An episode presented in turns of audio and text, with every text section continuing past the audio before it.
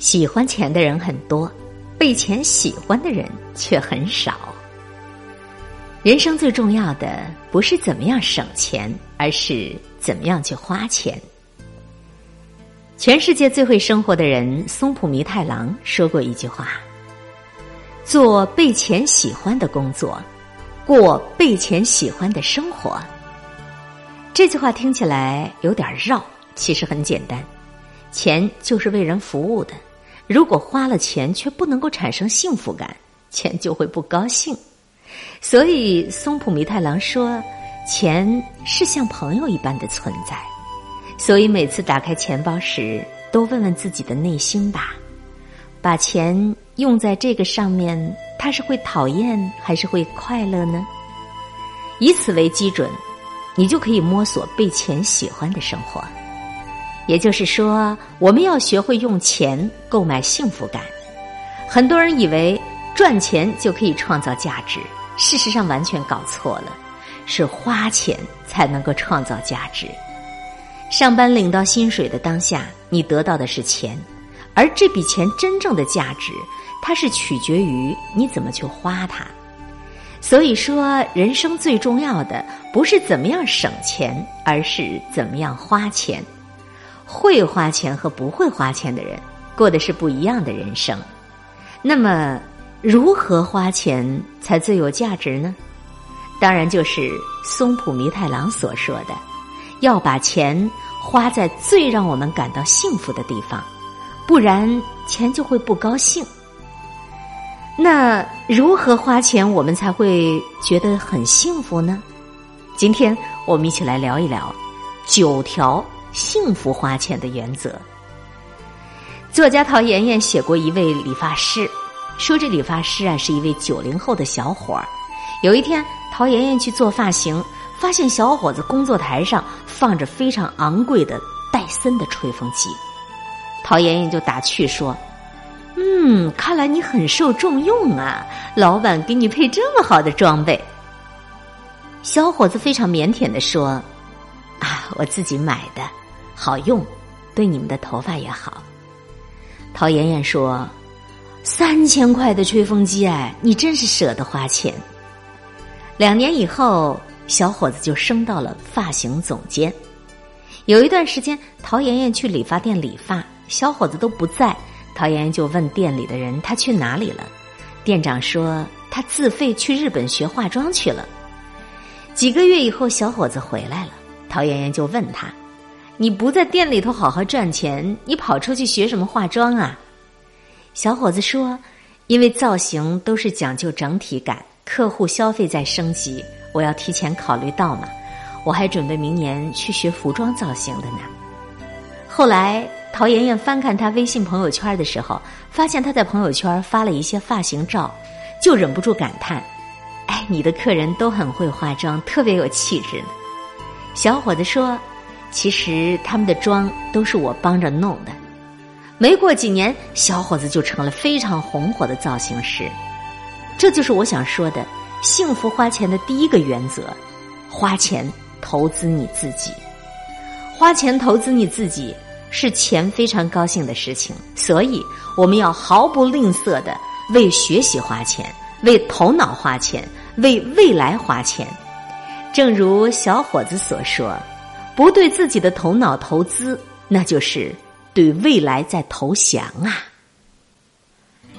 去年写《美盲》这篇文章的时候提到过一件事儿，作家艾小阳买了一条日和手贴围裙，三百块钱，材质是粗棉布，越洗越软，越洗越柔。闺蜜见了这条围裙以后爱不释手，但是得知三百块钱的价格之后，就说你太奢侈了。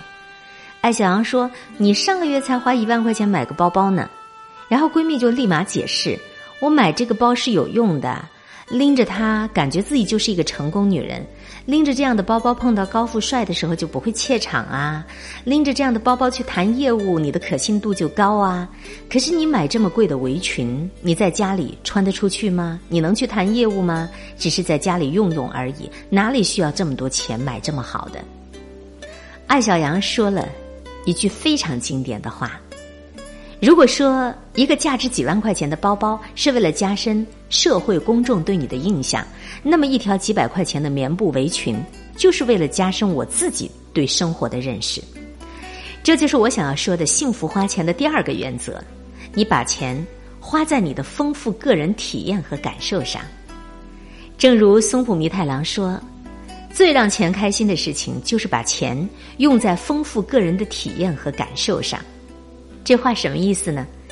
就是越是个人体验的东西，越是一个人生活质量的标志，因为这些东西把生活还原成了生活，而不是简单的生存。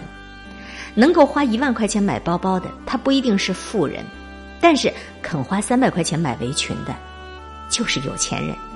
把钱花在体验上所带来的幸福，比花在物质上带来的幸福要持久的多呢。上一个星期，团队小伙伴吃饭的时候，无意间聊起了一个话题：“你今年花钱花的最值的事情是什么？”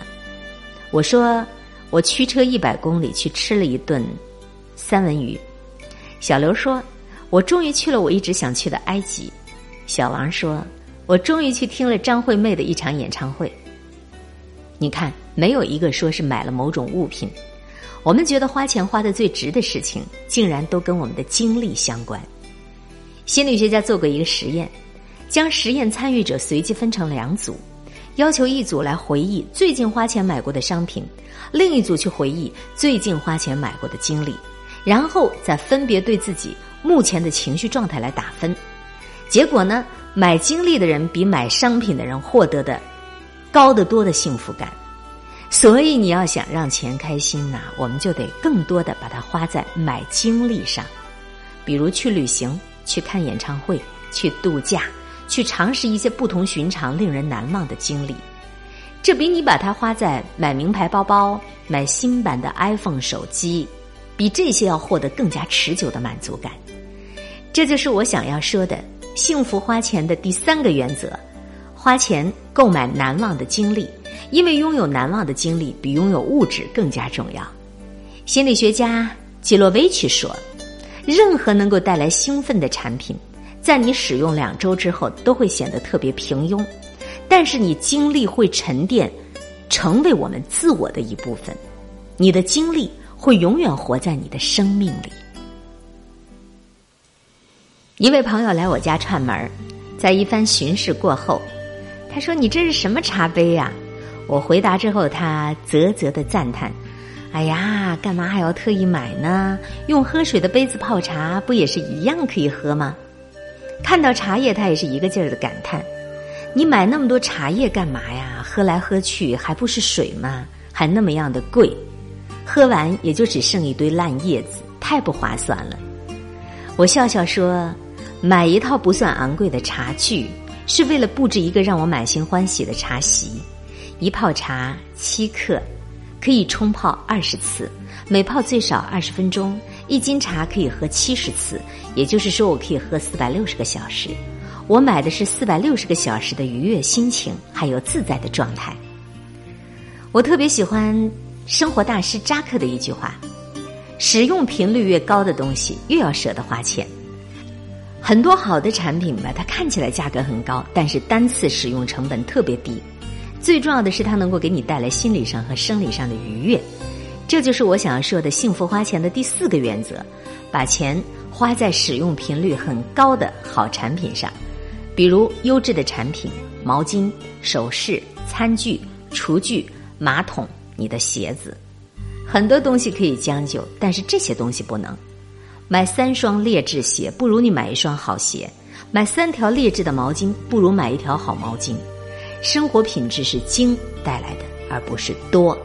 不要贪便宜，不要贪便宜去买那些价格低廉、品质令人堪忧的东西。钱会不高兴的，钱呢就喜欢物尽其用。如果一件物品可以让你的精神得到升华，那么就请果断的花钱入手吧。我表妹上大学以后学的是外语，大一的时候呢，她一直想买一款电子词典。用这款电子词典来查词汇、用法、例句，要比用大部头的纸质词典要方便很多。但是表妹一看电子词典的价格两千多块，太贵了，还是算了。于是她就用了两年的纸质词典，在查词汇和找例句上耗费了很多时间。大三的时候，她终于忍无可忍，一咬牙买了那款电子词典。不久，他就做起了兼职翻译。他说：“电子词典对我的翻译工作帮助很大，只用了一个星期，我就把两千块钱给挣回来了。”我以前在报媒做记者的时候，卷入了一件官司，当时觉得自己很了不起，也不去找律师做个咨询，抱起几本法律书自己啃，研究了一个月，结果一上法庭，说话还是破绽百出，耗费了一个月的时间，结果还是输了官司。表妹和自己的经历让我从此坚信了一句话：如果是花钱可以买来时间，请你务必不要手软。这也是我想说的幸福花钱的第五个原则：你要学会花钱买时间。花钱买时间是让钱最开心的事情，因为它可以给你带来两大好处：第一，省下的时间可以让你用来干很多其他的事情；第二，可以让你的工作变得更有效率和更加专业。所以，请你一定要养成用金钱来交换时间的习惯。